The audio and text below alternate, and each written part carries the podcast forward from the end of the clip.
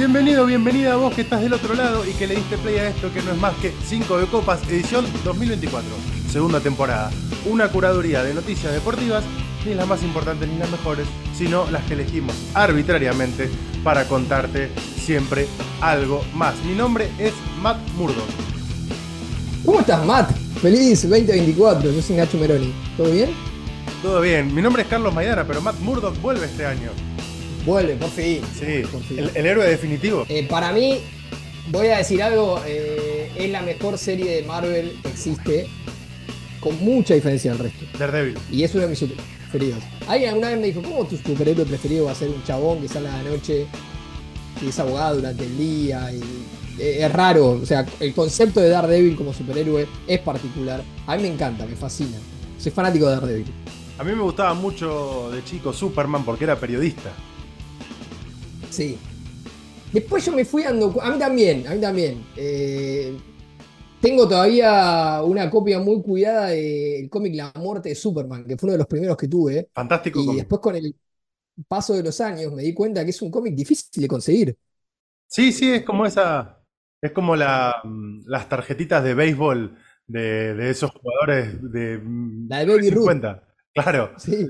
Eh, bueno, y después me fui dando cuenta con el tiempo como que en un mundo real, no en el mundo de los cómics, a Superman medio que no le gana a nadie. Entonces es como que no tiene mucha gracia. Porque si vos lees la muerte de Superman, que no estamos spoileando nada, al final del cómic Superman se muere, ¿no? Eh, lo mata un chabón que tiene mucha fuerza. Pero nadie tiene más fuerza de Superman. Es raro. Pero bueno, qué sé yo. Son cómics. Eh, igualmente también hay para decir que en un mundo real cualquiera se da cuenta de que si el periodista tiene lentes y hace así, es la misma cara. Totalmente.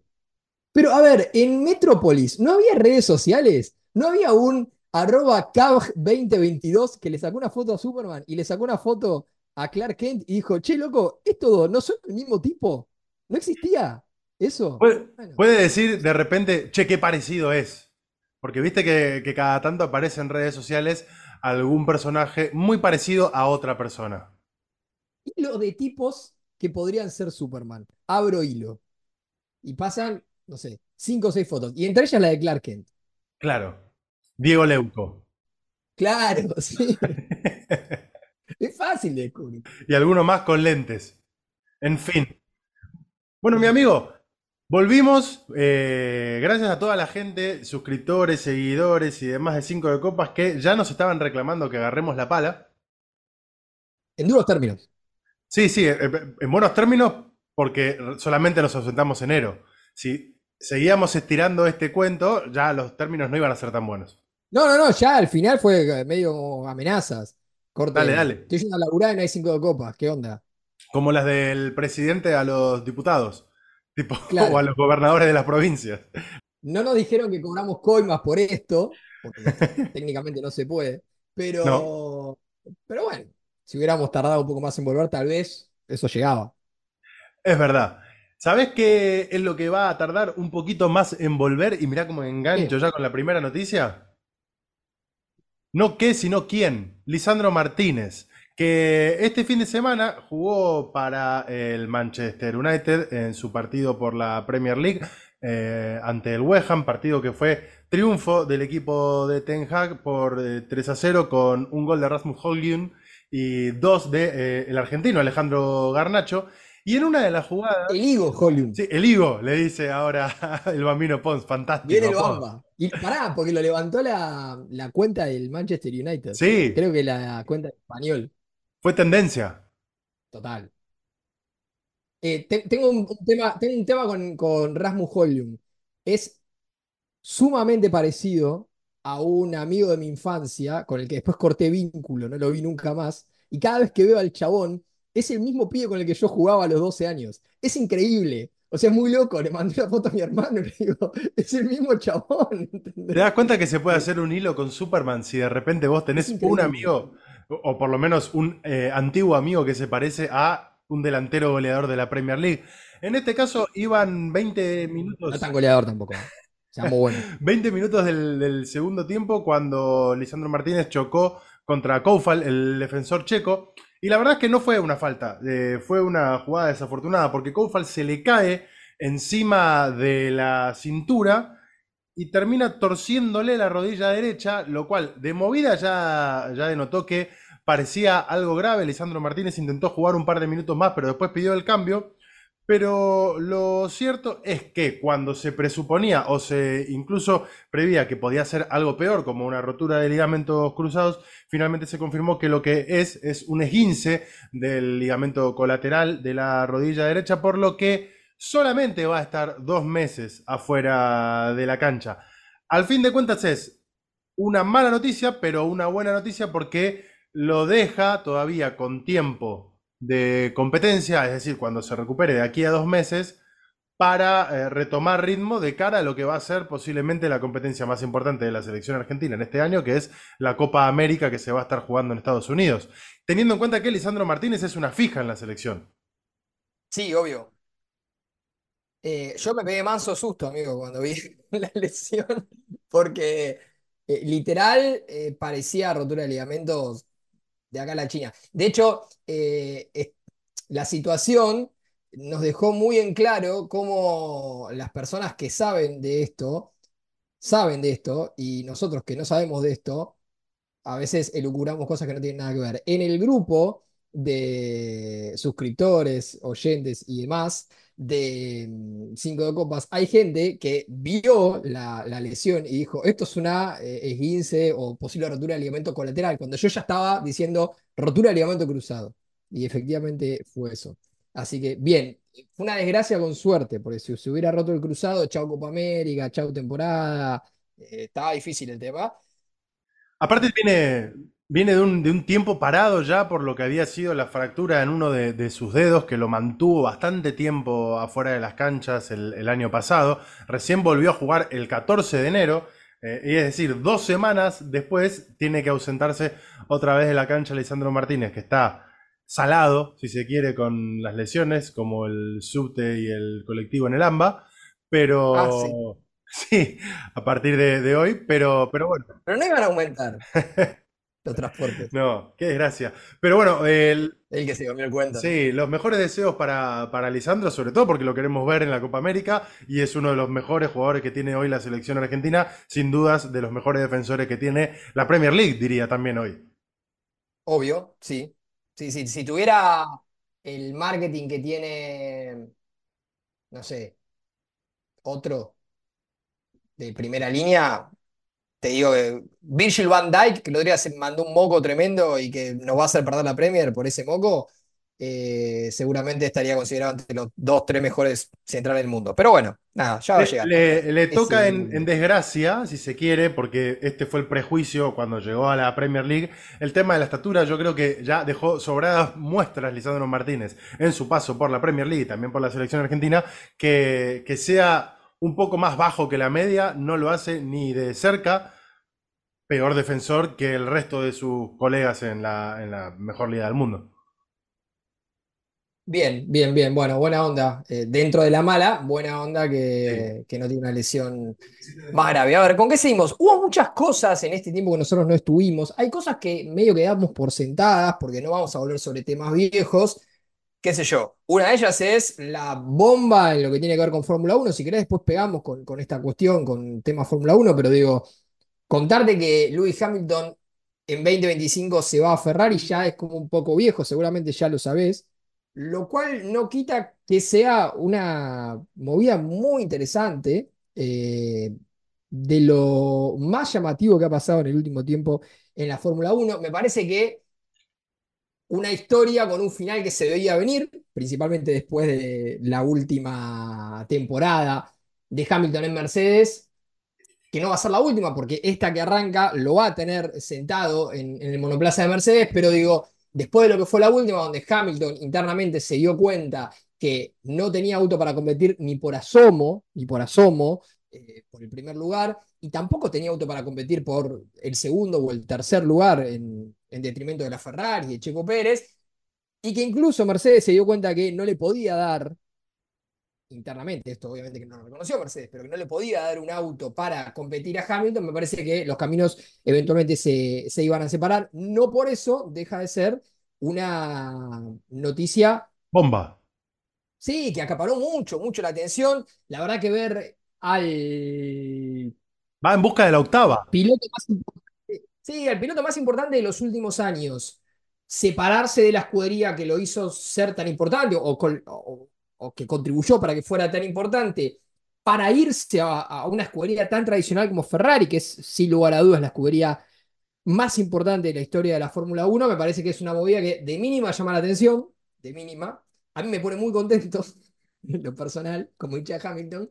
Eh, y bueno, y me parece que también agita un poquito, ¿no? Eh, el avispero ahí en, eh, en Maranello, porque esta boludez que hicieron en, el año de hacer las paradas de 9 segundos, con Hamilton no pasa más. Esto se lo hace sacar los... Y con todo respeto lo queremos mucho, pero no es Hamilton.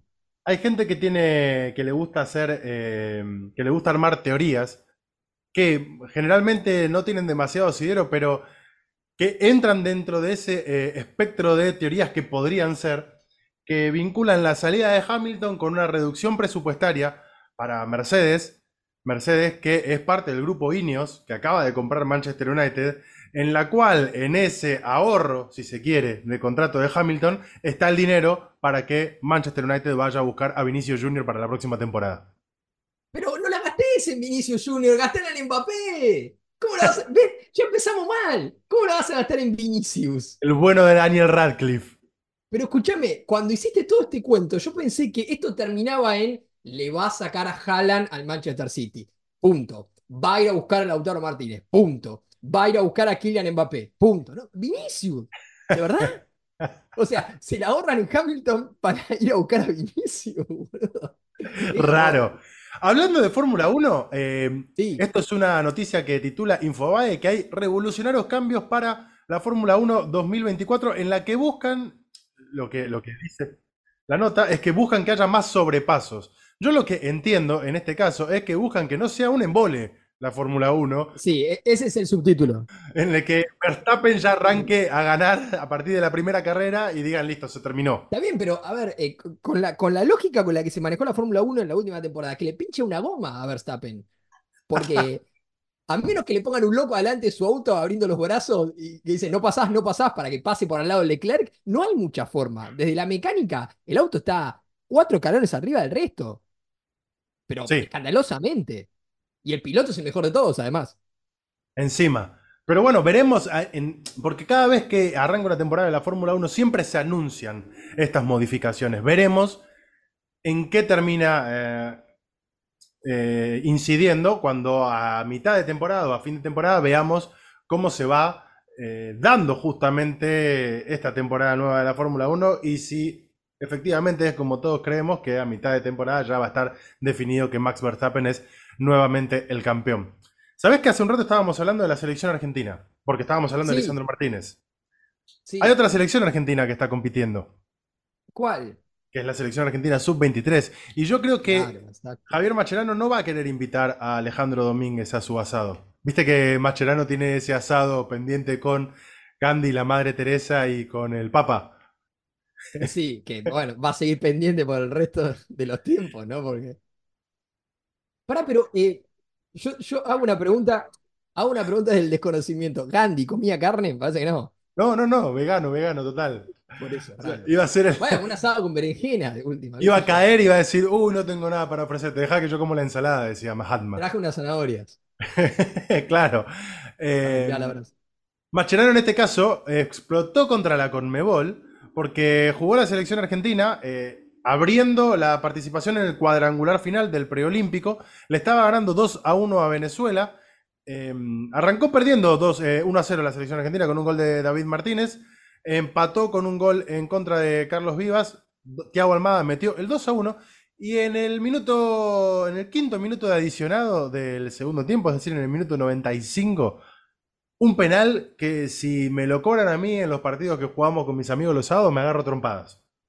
Penal insólito, cobrado con VAR, que le terminó dando la posibilidad a Venezuela de empatar 2 a 2 sobre el final del partido.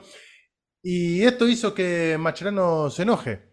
Miren las imágenes de todos los partidos, con bar o sin bar, siempre perjudicado es el mismo equipo. Cada uno tiene derecho a opinar lo que queda, pero los datos son unos solos y acá pasamos por todas. Penales no cobrados, goles no cobrados, pero seguimos adelante, casi emulando aquella declaración de Lionel Messi cuando explotó en la semifinal de la Copa América. Mano Sí, Bolú, claro. penales Bolú, esa que después se convirtió en canción. Sí, sí, sí. Bueno, sí. estaba enojado Javier Macherano. Yo creo que en esta ocasión, eh, con razón, porque si algo, si algo mostró esta selección argentina es que arrancó muy mal, pero que partido a partido empezó a mostrar un crecimiento en el rendimiento y ¿Sí, también se en cayó el, la lapicera? sí, se me cayó una lapicera, y también en el Ah. score empezó a mostrar una, mejora. Argentina está ganando. Mirá, vos levantar la lapicera, voy a levantar el guante de lo que estás diciendo. Eh, y la verdad que Argentina está jugando bien. Eh, no sé cómo terminará el, torneo para Argentina, si va a lograr la clasificación a los Juegos Olímpicos, pero Argentina está haciendo muy bien las cosas. Había mucha duda eh, puesta sobre esta selección argentina, por lo que había mostrado en el último tiempo, principalmente sobre Mascherano. La verdad que si algo ha demostrado Mascherano y su cuerpo técnico es que internamente Leandro Estilitano. Sí, han tomado algunas cosas que por ahí la gente le, le- le demandaba, pero no porque la gente se lo demandaba, sino porque ellos se dieron cuenta que, que realmente era lo que había que hacer, como por ejemplo utilizar más al Diablito Echeverry, como, bueno, darle más minutos a, algunos jugadores. La selección juega bien. A Gondú. Le, le ganó a, a, Venezuela, no le ganó a Venezuela, pero le estaba ganando a Venezuela hasta el final. Venezuela es, para mí, o la mejor selección de este torneo, o pega en el palo. Eh, y Argentina le estaba ganando con mucha solvencia. Le habían echado Barco, insólitamente le habían echado Barco, eh, y le cobran ese penal sobre el final. A ver, el penal es mega discutible, mega discutible. El que quiera entender lo que pasó eh, puede ir a ver una declaración de Fernando Rapalini, el árbitro, Fanático de Dito Tenhosen. con remera de Tottenhausen, exactamente, con remera de Tottenhausen, Lo- dio la declaración. lo veo generalmente en los recitales de Jauría a Fernando Rapalini. Posta, mira. Sí, va, le gusta, le gusta posta, ¿eh? Bueno, eh, en, en charla con, con Juan Pablo Barsky, en Clank, eh, él habló del, del bar, justo tenía puesto una remera de, de los Hosen, eh, y la verdad que está muy bueno lo que dijo. Eh, búsquenlo en redes sociales, lo van a encontrar, pongan Rapalini, Bar, Barsky, de alguna manera lo, van a llegar a eso. Y esto se viralizó bastante ayer después de esto, porque Rapalini básicamente lo que, lo que dice es que el VAR lo que tiene que hacer es mostrar evidencia clara en una o dos imágenes de que hay argumentos para cobrar un penal. Si tenemos que ir a buscar, esto lo dice él, la imagen Cinco minutos. durante 5 o 7 minutos para justificar que vamos a cobrar un penal, seguramente algo encontremos, pero seguramente no sea real. Y hace una analogía con ir a buscar un billete El que busca encuentra. en el piso, exactamente. Entonces, me parece que ayer lo que terminó pasando fue que se intentó buscar algo y se terminó encontrando algo que no era real. Dicho esto, hay animosidad de los árbitros, hay mala fe. La verdad que si me pongo a pensar que hay mala fe de parte de los árbitros, no tenés que mirar más fútbol. No tengo que mirar más fútbol. Ahora, sí lo que creo es que está el juguete, hay que usarlo, no se usó en la primera fase, y a partir de que tenés el juguete y que hay que usarlo, hay mucho miedo a comerte algo. Hay mucho miedo a perderte algo. A que te digan, ah, pero con el VAR te comiste ese penal. Entonces cobran cualquier, cualquier boludez. Le quita, de, hecho, yo creo en este caso, a veces autoridad a los árbitros con poco carácter. Porque si vos tenés carácter, sos el árbitro, por más que te llame el VAR y no estás viendo penal, no cobras penal. ¿Qué fue lo que pasó? Eh, me vas a corregir en el partido en el que la segunda fecha Racing pierde, mm, eh, o el, el partido de la primera fecha Racing con Unión, Con que pierde, que sobre el final hay una jugada muy discutida, van y la miran al bar y el árbitro pudiendo cobrarlo con Racing de local, con toda una cancha que se te viene encima, que era quizás la de lavarte las manos, sacártela de encima, va a la mira y dice, no, no es penal, la jugada saque de arco, y continúa pese a todos los cuestionamientos que podrían venirse después, porque efectivamente no era penal. Es interesante esto porque estos torneos, los sub-20, los sub-23, lo que mm, ponen arriba de la mesa también, más allá de estas discusiones, es otra discusión que es la del nivel de los árbitros. Porque después uno ve a Rapalini, que es el caso del que venimos hablando, a Baldassi en su momento, a otros árbitros del fútbol argentino, a Tello, a, bueno, el, que quieras de, los, de los top, de los principales. Y esos árbitros, recontraputeados todos los días en el fútbol argentino, acá te, dicen que el, arbitraje argentino es el peor arbitraje del mundo y demás. En relación a estos muñecos que dirigen estos torneos, digo, son Pierluigi Colina, maestro. Sí. Rapalini al lado de los que están dirigiendo en el, el Sub-23 es Pierluigi Colina. Y digo, es un tipo que tiene carácter, que sabe llevar los partidos. Se equivoca, se equivoca, obviamente que se equivoca. Pero hay muchos árbitros en el fútbol argentino que, que al lado de otros árbitros que vemos en torneos menores y que determinan la suerte de selecciones, si, si clasifica o no a los Juegos Olímpicos, si clasifica o no al Mundial, son top.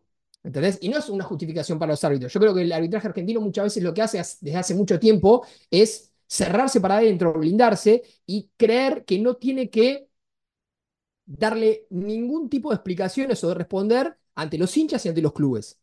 Que eso creo que es un mal enorme. Por eso los árbitros no hablan, no justifican, no hacen ninguna autocrítica y cuando sale una charla o, una declaración como esta de Rapalini, hacen muchísimo ruido. Porque los árbitros no hablan, no explican lo que hacen. Lo concreto para la selección argentina es que hay, eh, en este cuadrangular final, clasifican dos. O sea que las chances son bastante concretas las de poder clasificar los Juegos Olímpicos.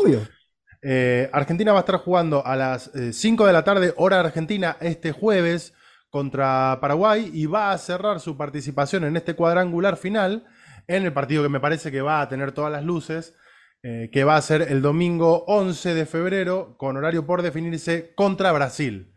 Un, superclásico sudamericano para definir posiblemente que alguno de los dos vaya a los Juegos Olímpicos, por lo cual va a tener muchísima carga emotiva, además de la propia eh, carga deportiva que tiene un Argentina-Brasil en la categoría que sea, en el deporte que sea. Mira, si Argentina le gana a Paraguay, eh, Argentina queda con cuatro puntos, Paraguay queda con tres, eh, y después tiene que jugar Venezuela con, con Brasil. Ponele que Brasil no le gana a Venezuela, Argentina el domingo puede clasificar dejando afuera a Brasil de los Juegos Olímpicos. Sí, y es un escenario súper favorable. De hecho, si Argentina tiene la suerte de ganar y de ganar por muchos goles, podría llegar casi con dos de tres resultados que lo clasifiquen antes del partido.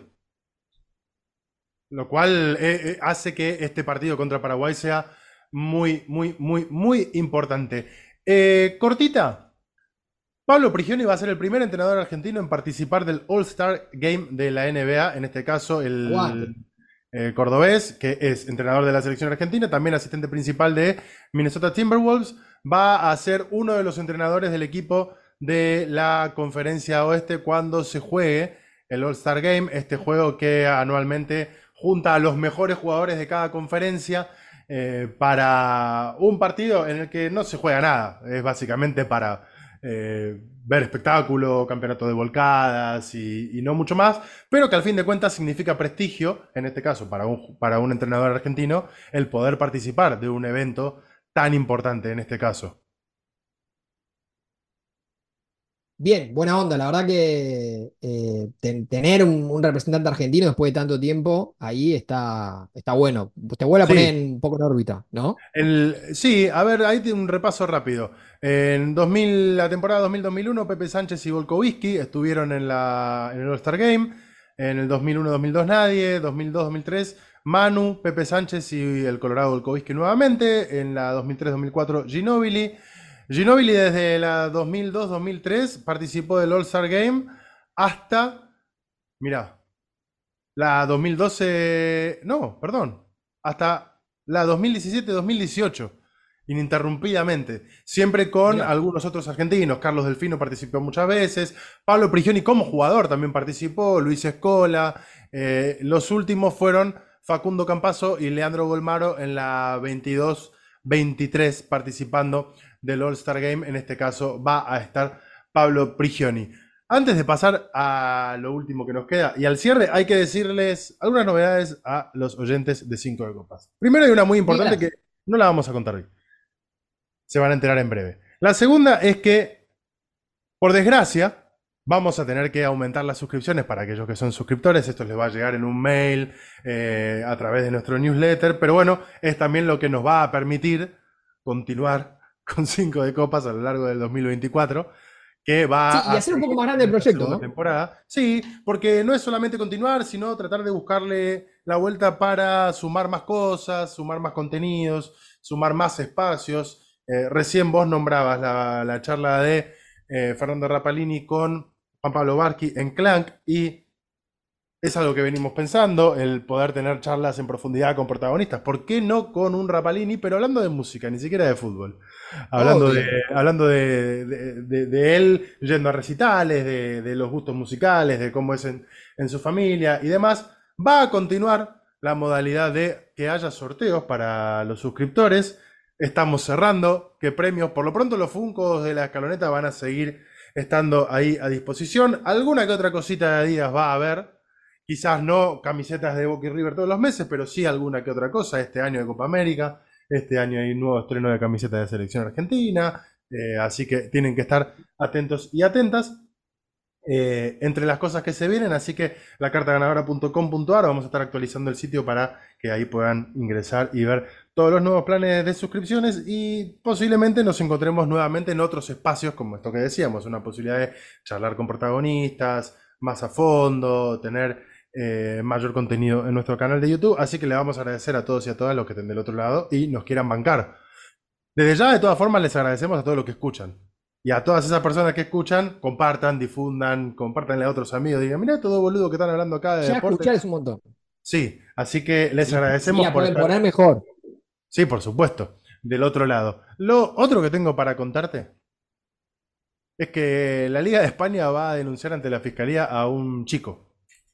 Y vos me dirás, ¿por qué eso es noticia? Porque involucra, involucra a Lucas Ocampos, eh, ex mediocampista de River Plate.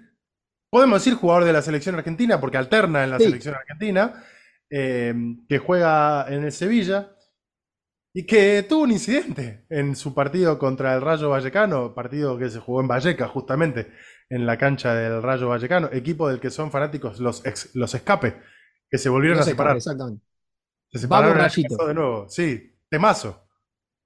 Gran tema. Bueno, pero viste que Escape se separa y se junta todo el tiempo. Es como Blur, que se separó después de del show en Argentina y ahora se juntó de nuevo. Sí, y ahora se volvió a separar. Sí, sí, pero, pero parece que van a hacer un par de shows el año que viene. sí, este Es, depende cómo se despierta él. Hoy tengo ganas de hacer algo de gorilas. No, che, me hinché la bola de lo de gorilas. Y sí la ponen, ¿no? Y sí la ponen. Sí, por supuesto. Pero, me, eh, ¿vos viste la jugada por la cual van a denunciar a este chico? Sí, la vi. La vi, la vi. ¿Puedes contársela a la gente? Está bien denunciado, a ver, eh, está muy bien denunciado por caso. Eh, obviamente que en, el fútbol español no hay alambrado, no hay acrílico, no, está todas estas cosas que vemos acá en, la cancha de la Ferrere, ¿no? Bueno, tenemos que decir que en Primera División de Argentina cada vez hay menos también. Hay menos, estamos, estamos migrando a eso. Estamos avanzando, está, muy bien. Jugaban Rayo Vallecano y Sevilla. Eh, Lucas Ocampos va a ser un lateral. Y bueno, obviamente atrás tiene al, público de, Rayo Vallecano. Y un pibe le mete un dedo en el orto, básicamente. Le hace como un. lo palpa. Es una cosa rara. Eh, le hace como el gestito de vení, de pelea, ¿viste? Con claro, sí, sí, pero, pero tipo adentro, ¿entendés? Claro. Eh, y Ocampos se da vuelta al toque y medio que lo encara, pero no reacciona, no hace más que eso, ¿no? Como que lo mira, porque no le puede meter una piña. No, de hecho eh, dijo Campos que no le pegó porque pensó inmediatamente en su familia y en la posibilidad de que, listo, le pegaste una piña, te suspenden. Claro, sí, sí, obviamente. Eh, y además, inteligente Ocampos se queda en el molde porque si él hubiera reaccionado, lo que hubiese pasado es frente a los ojos de todos, hubiera invertido un poco la responsabilidad en el hecho, ¿no? hubiera quedado como el villano él. Ya, los jugadores no pueden reaccionar, toda esta sanata que, generalmente escuchamos. Eh, eh, pasan varias cosas en paralelo, ¿no? Eh, ¿Qué pensaba el pibe que le metió un dedo del orto a Campos que iba a pasar? ¿Ocampo no se iba a dar vuelta? o sea, que se iba a dejar tocar. Esa es la primera que se me ocurre. ¿Por qué se te ocurre estando en la cancha? Vamos a tocarle el culo a este jugador del equipo contrario. Porque pará, porque sin justificar, sin ánimo de justificar, cuando vos estás en la cancha de Talleres de Córdoba y le tirás un encendedor al 4 de eh, instituto que va a ser un lateral y le pegás en el hombro, y medio que te perdés en, en- en el quilombo de la gente, ¿no? El chabón no te va a mirar a vos y te va a venir a buscar, no se va a poner cara a cara con vos porque le tiraste un encendedor. Pero acá Nuestro sí, disclaimer es que también está mal. también está mal, por eso, no, sin ánimo de justificar. Pero cuando vos ves que vuela una botella en la cancha Independiente, desde la, desde la sexta fila al arquero defensor Sporting, digo, eh, medio que no, te va- no se va a poner cara a cara el, ar- el- el- el jugador con vos. Acá sí. Entonces, ¿qué pensaba el pibe? Porque además de, de ser un forro, es un boludo. Sí. Las dos cosas. El Sevilla Fútbol Club lamenta profundamente el hecho en este lunes en el partido ante Rayo Vallecano, en el que nuestro jugador Lucas Ocampos sufrió un gesto obsceno y totalmente inapropiado por parte de un aficionado local. Esperemos que se tomen las medidas oportunas que tipifica el reglamento para que no se vuelvan a repetir comportamientos así en un campo de fútbol y así se lo ha trasladado a la liga. Es tipo, no le toquen más el culo a los jugadores, muchachos. Bueno, pero eh, si vamos eh, a ese camino, a que no le toquen más el orto a los jugadores, que sería básicamente, ¿no? Lo obvio. eh, después del partido habló uno de los delanteros de Rayo Vallecano, que se llama Sergio Camello. Es espectacular el nombre. ¿Cómo te vas a llamar Camello? Bueno, Sergio Camello. Y Sergio Camello El eh, dromedario. le, baj- le bajó el precio, pero total, al- a, la situación. Primero dijo como que, nah, es una niñatada, es una boludez que hacen, que hacen un- unos niños. El pibe tenía como 25 años, pero es una niñatada, no sé qué. Pero yendo más al- a, a lo profundo, metiendo más la gamba y así, Justo. diciendo una boludez aún más grande, dijo, Ocampo viene de jugar en Argentina y ahí seguramente pasan cosas peores. ¿Qué se imagina que pasa acá? Que van con un dildo a la cancha. Yo me imagino que este camello, a ver, si lo dijo en serio, me imagino que debe pensar que, no sé, acá vas a patear un córner y te tira una granada. Porque no sé qué se Claro. imagina.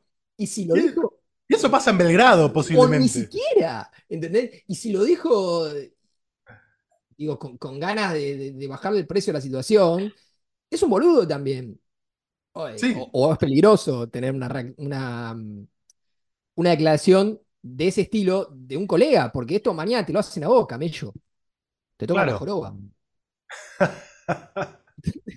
Entonces, bueno, raro, todo raro. Cosas que pasan en Europa. ¿Viste cuando te dicen allá no pasa? Sí, allá sí pasa. Sí, allá pasan y pasan algunas cuantas cosas pasa. feas también. Eh, Sí. Recordemos las declaraciones de Kylian Mbappé del fútbol sudamericano y todas estas cuestiones. Allá tienen muchos problemas con el racismo. Eh, está bien, digo, Bien, tienen está bien. Un, fútbol más competitivo también, hay que decirlo, ¿no? Después al fútbol sudamericano lo voy a levantar la copa, ¿no? Sí. Eh, le mandamos un saludo a Kylian. Recordemos que este podcast se graba desde la Argentina, campeón actual del mundo, campeón de América y campeón de la finalísima. Eh, Me gusta un poco la guita, Kylian. Igual. ¿A quién no? Kylian, ya está, ya la tenés. Sí, sí, pero, pero él ya la tiene. Yo no la tengo, vos tampoco, pero él la No, tiene. es verdad. Por eso, como no la tenemos, como no la tenemos, los invitamos a ustedes que están del otro lado a la cartaganadora.com.ar a bancarnos en este proyecto que continúa este año y que termina en este momento. Eh, tenemos que agradecerle a la gente de Posta, a Luciano, a Diego, a Juan. Eh, quizás aparezcan algunas otras cosas en el interín, también vinculados a la gente de Posta en este No año. spoilees, no spoilees nada. No hay que spoilear mucho. Eh, tenemos que agradecer a toda la gente que insistió en que, volva- en que volviéramos eh, y que bancó durante el año pasado y lo que hizo al fin de cuentas que estemos de nuevo este año. Eh, a la gente de la agencia TNP que al fin de cuentas ahora se suma a coproducir todo esto también. A la bancar- estructura. sí, a la estructura, a bancar la parada. Eh, Hay un monstruo atrás de esto, maestro. Hay un Sí. monstruo. ¿Vos pensás que somos dos boludos hablando en un micrófono? Hay un monstruo. Pero no. Hay una oficina Hay- hay un- de gente que está escuchando esto para cortar, Sí, para armar cosas. Y, y a modo personal, agradecerte a vos, amigo, por seguir aguantando que hagamos esto. A vos, amigo, también, siempre a full. Y bueno, Sí. nada, van a aparecer cosas nuevas. Yo te diría, si estás del otro lado escuchando esto y todavía no lo hiciste, que le des seguir en Spotify y que actives la campanita. Porque Sí. vos estás muy acostumbrado o muy acostumbrada a que, bueno, hasta ahora, los miércoles, pum, tal hora, si entrabas a la mañana, entrabas al mediodía, entrabas a la tardecita, tenías el capítulo nuevo de Cinco Copas. Las cosas cambian. Por la Alguien me duda, vos dale poco. Hay que abrazar el cambio. Sí. No abracen cualquier cambio por las dudas. No, pero eh, acá sí. Acá sí. Acá sí. Por, por eso. Abrace la campanita, el Spotify. Nos vemos en breve. en breve. Adiós. Abrazo a todos.